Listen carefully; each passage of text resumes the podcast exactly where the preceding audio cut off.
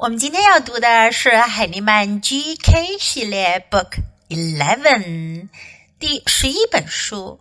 Mom，妈妈，Look at the picture. Mom is riding. 妈妈在骑车。And the daughter is riding too. 女儿也在骑车。看来这是一个关于妈妈在做什么事情的故事哟。 First, let's listen to the story. Mom. Mom is walking. Mom is reading. Mom is jumping. Mom is swimming. Mom is riding.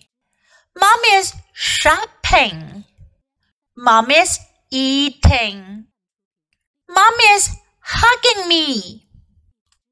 在这本书中，我们可以学到如何表达正在做什么事情。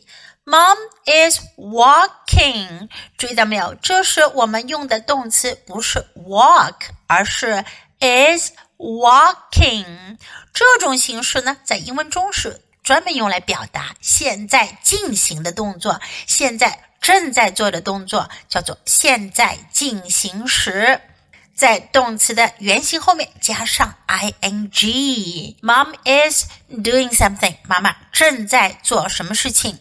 Mom is walking walking 走路，正在走路。Mom is reading read 阅读 is reading 正在阅读。Mom is jumping jump 是跳，jumping 是正在跳。Mom is swimming swim 是游泳，is Swimming 是正在游泳。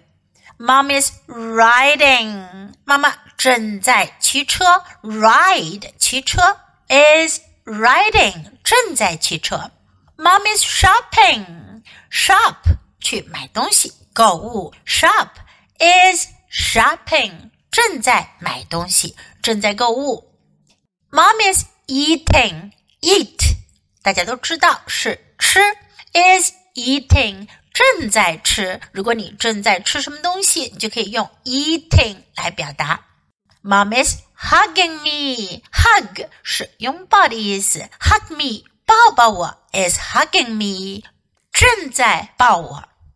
这课的内容很简单哦，我们来一起练习。Let's read the book together, sentence by sentence. Mom, Mom is walking. Mom is reading. Mom is jumping. Mom is swimming. Mom is riding. Mom is shopping. Mom is eating. Mom is hugging me. 这本书我们就读到这里，你都学会了吗？别忘了反复练习，你才能熟练掌握哦。Until next time, goodbye.